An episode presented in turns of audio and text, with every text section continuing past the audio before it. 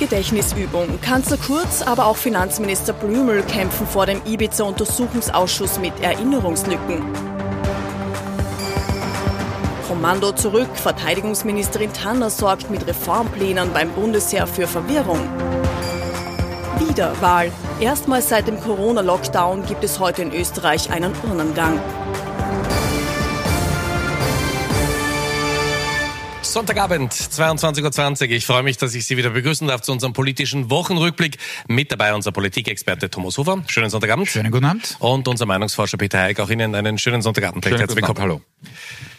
Beginnen wir unseren politischen Wochenrückblick mit dem Ibiza-Untersuchungsausschuss. Wenn Sie möglicherweise da schon den Überblick verloren haben, kein Problem, wir bringen Sie zum aktuellen Stand. In dieser Woche mussten Sebastian Kurz und Gernot Blümel vor dem Untersuchungsausschuss aussagen. Aufgefallen dabei, der Kanzler ist so richtig grantig geworden und hat gesagt, mir platzt jetzt gleich der Kragen. Und Finanzminister Gernot Blümel, der konnte sich an ganz wenig erinnern.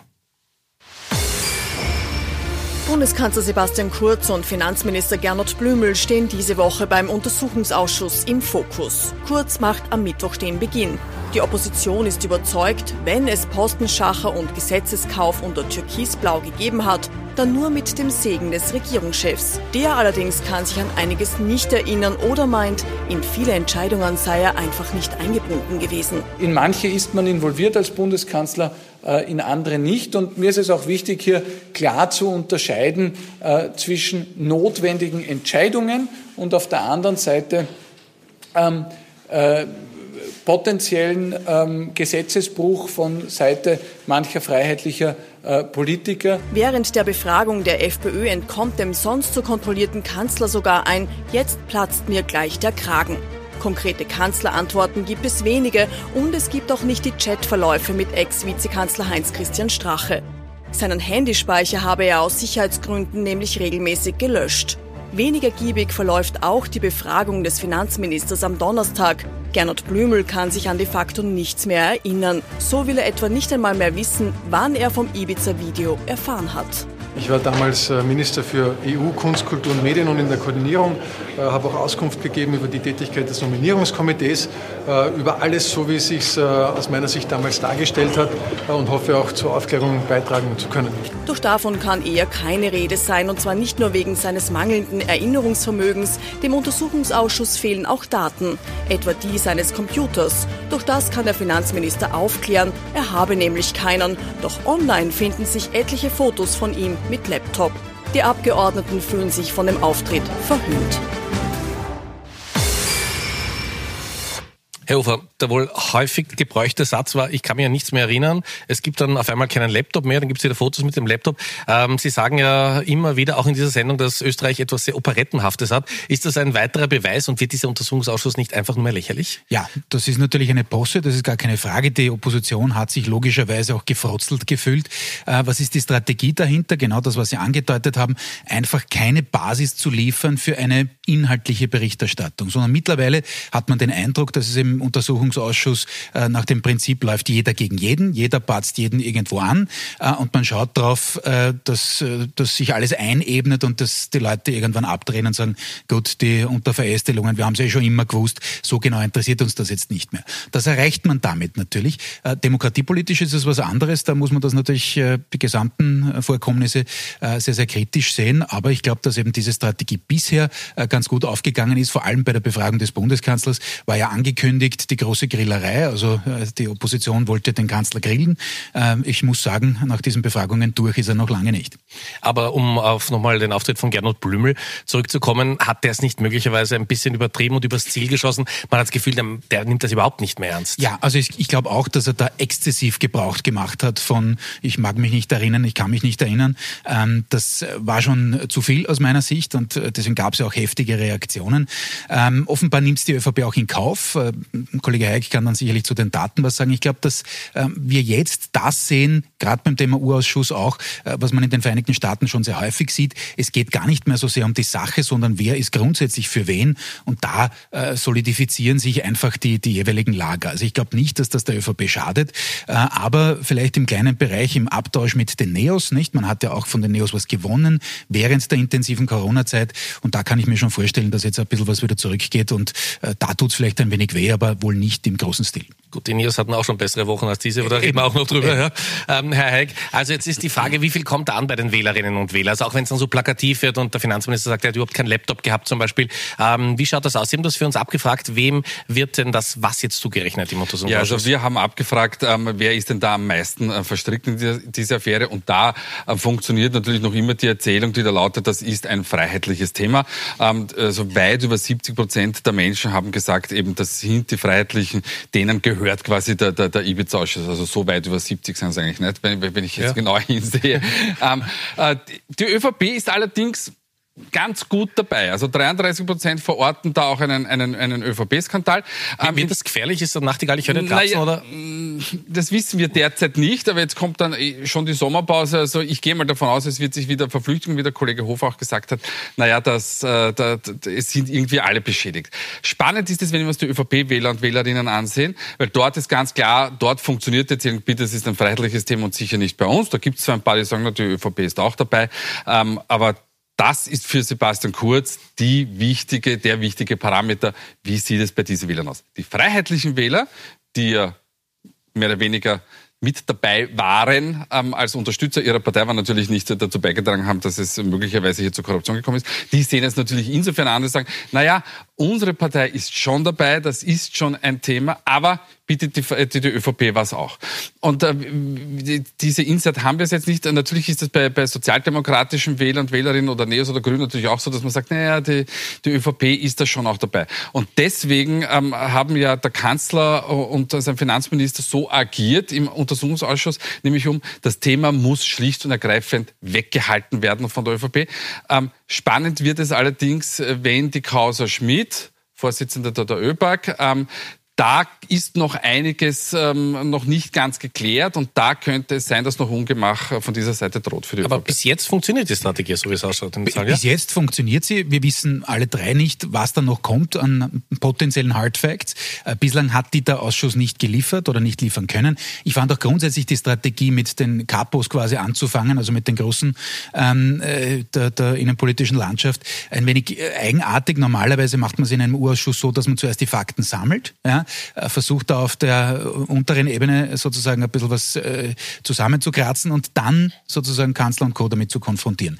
Man hat sich da für eine andere Strategie entschieden. Gut, soll sein. Eines ist mir schon noch aufgefallen beim Herrn Bundeskanzler. Er hat den schönen Satz gesagt, naja, ich habe das System ja nicht erfunden, was zwar stimmt, denn äh, so Postenbesetzungen wurden in Österreich äh, seit Menschengedenken, also jedenfalls seitdem wir auf der Welt sind, ähm, immer so gehandhabt. Das ist schon richtig. Allerdings ist das langfristig schon eine Geschichte, wenn wir uns zurückerinnern, 2017, auch noch 2019, 2019 in seinen Wahlkämpfen war natürlich der, der gesagt hat, äh, es ist Zeit für Neues, nicht? Also was das System angeht und den Umbau, äh, da dann doch offensichtlich doch nicht. Wir bleiben beim Thema Urschuss. Vorsitzender ist Nationalratspräsident Wolfgang Sobotka und der kommt jetzt selbst unter Beschuss und muss möglicherweise auch vor dem Urschuss aussagen.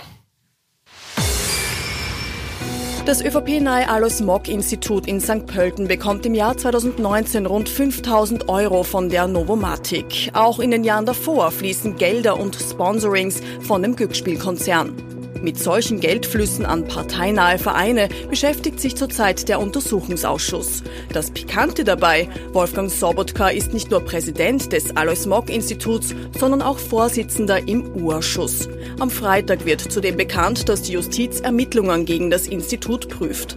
Für die Opposition ist Sobotka rücktrittsreif.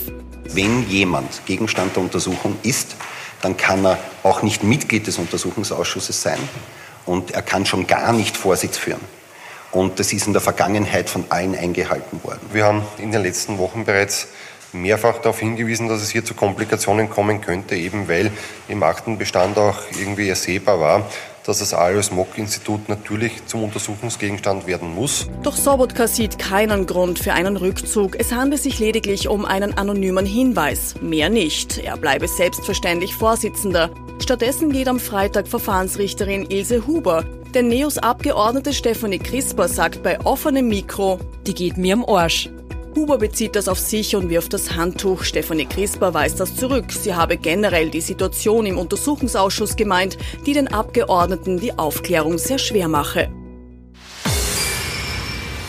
Jetzt wissen wir schon, es kann allen alles passieren, auch in solchen Momenten, aber das ist natürlich schon Nein, das ein darf Eigentor nicht, der Sonderklasse. So ne? ist es. Das darf nicht passieren. Das ist wirklich der Fallrückzieher ins Kreuzeck, aber leider ins eigene Tor.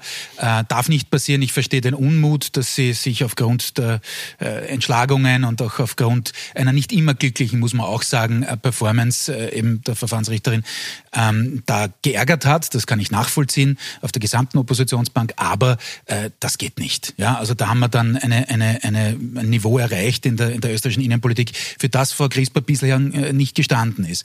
Ähm, und das ist einfach eine Fehlleistung, wie insgesamt, muss ich sagen, auch äh, die Neos, auch dieser Schlagabtausch, dieser sehr persönlich geprägte äh, zwischen dem Herrn Brandstätter, ehemaliger Kurierchef, äh, mittlerweile Neos, und dem Herrn Bundeskanzler einfach ja, es war nicht Wir dem Anlass das Buch, das Brandstätter geschrieben ja, hat, da gibt es uns sehr viel persönliche... Einfach, wenn man ja. persönliche Geschichten aufarbeitet, soll sein, aber vielleicht nicht im Urausschuss, sondern da soll es schon um die harten Fakten gehen. Und insofern war, Sie haben es vorher angesprochen, die Performance der Neos da nicht wirklich optimal in dieser Woche. Kommen wir noch ganz kurz zur Rolle von Wolfgang Sobotka. Viele sagen ja, der war ja der Sprengmeister in der Regierung, dann mit Christian Kern und Mitterlehner. Äh, jetzt äh, versuchen manche die Geschichte zu erzählen, er ist dort als Vorsitzender auch da, um die ÖVP und Sebastian Kurz zu beschützen. Äh, ist das irgendwie für Sie nachvollziehbar oder ist das eine Legende, die die Opposition halt versucht zu erzählen? Naja, das ist natürlich der Versuch, ähm, die, die, die Rolle von, von Wolfgang Sobotka natürlich im eigenen Licht darzustellen.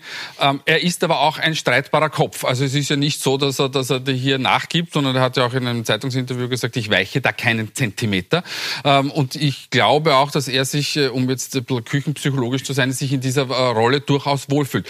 Und selbstverständlich wird er ähm, jetzt nicht rasend aktiv, aber in dem einen oder anderen Fall wird er natürlich darauf schauen, dass ähm, ÖVP-Mandatare, die dort zur Aussage kommen, ähm, möglicherweise nicht da in, sich in einen, zumindest in einen Strudel hineinsprechen. Also man hat das ja auch in den Medien gelesen, dass auch mal dem Bundeskanzler mehr oder weniger in die Parade gefahren ist. Ähm, ich würde trotzdem nicht sagen, dass er, dass er jetzt komplett parteipolitisch dort agiert. Das macht er sicher nicht.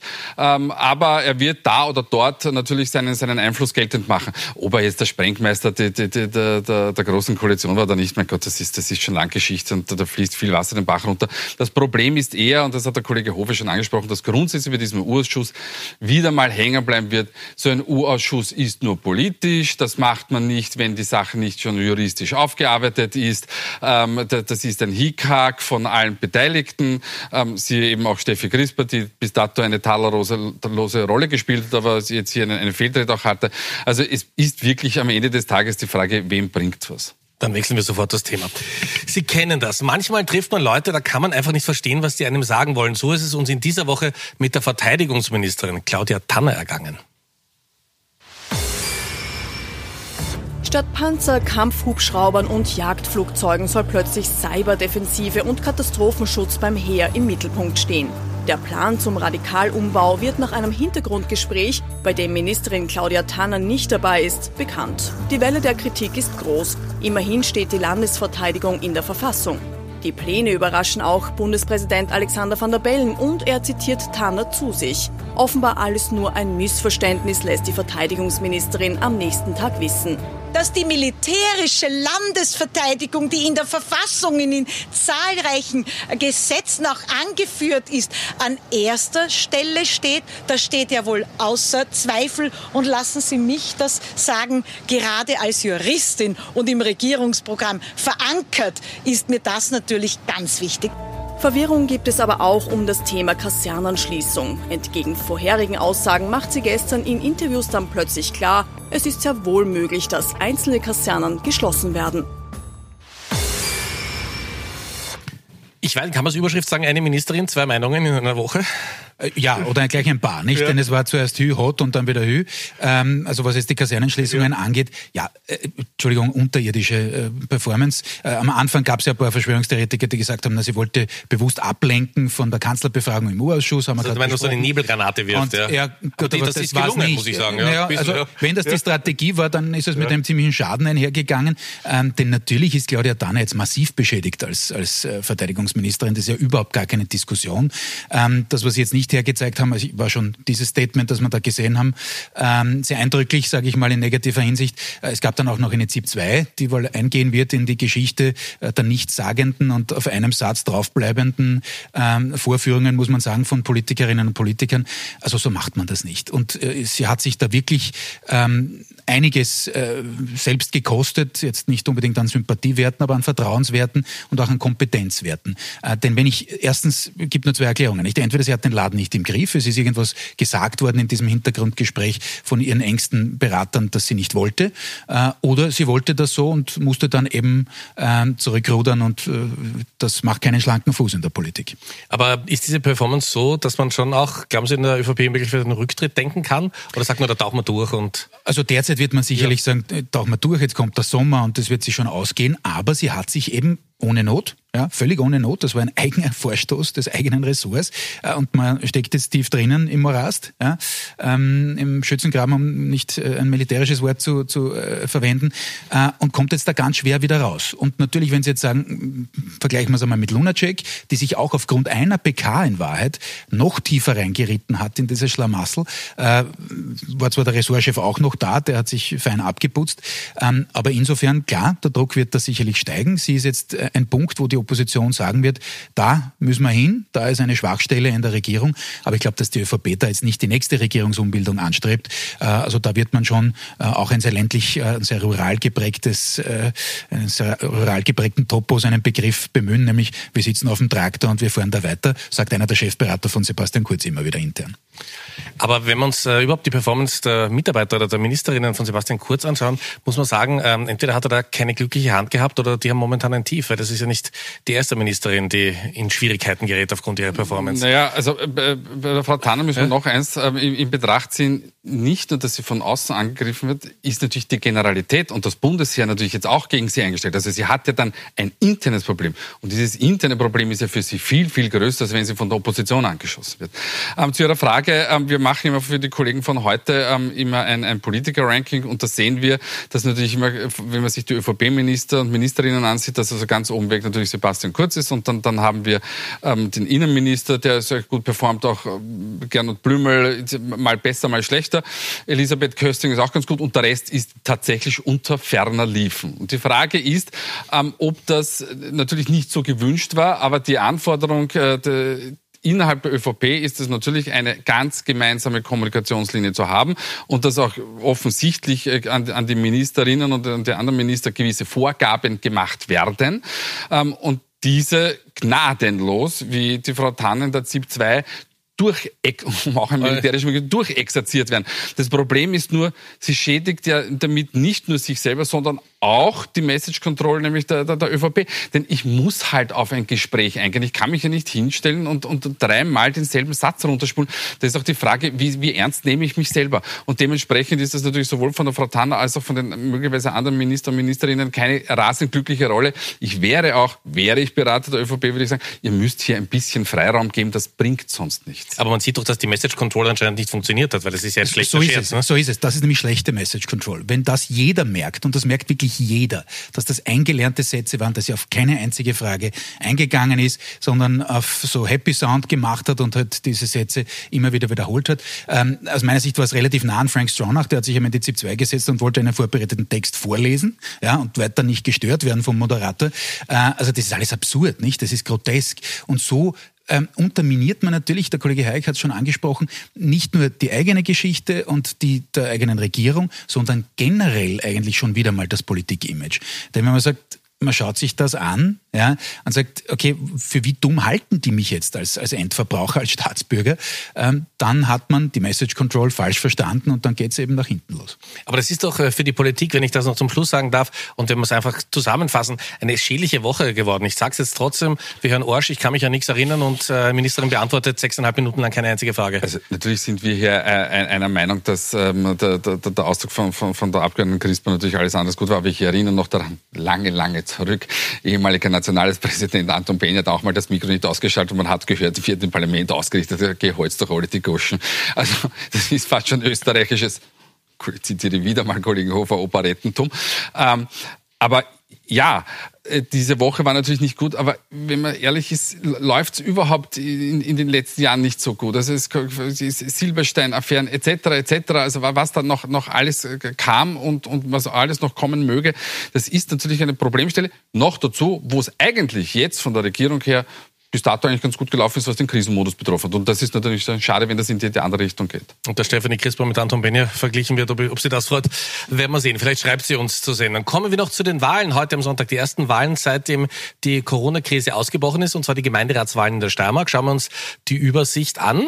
Und ähm, da hat die ÖVP klar gewonnen.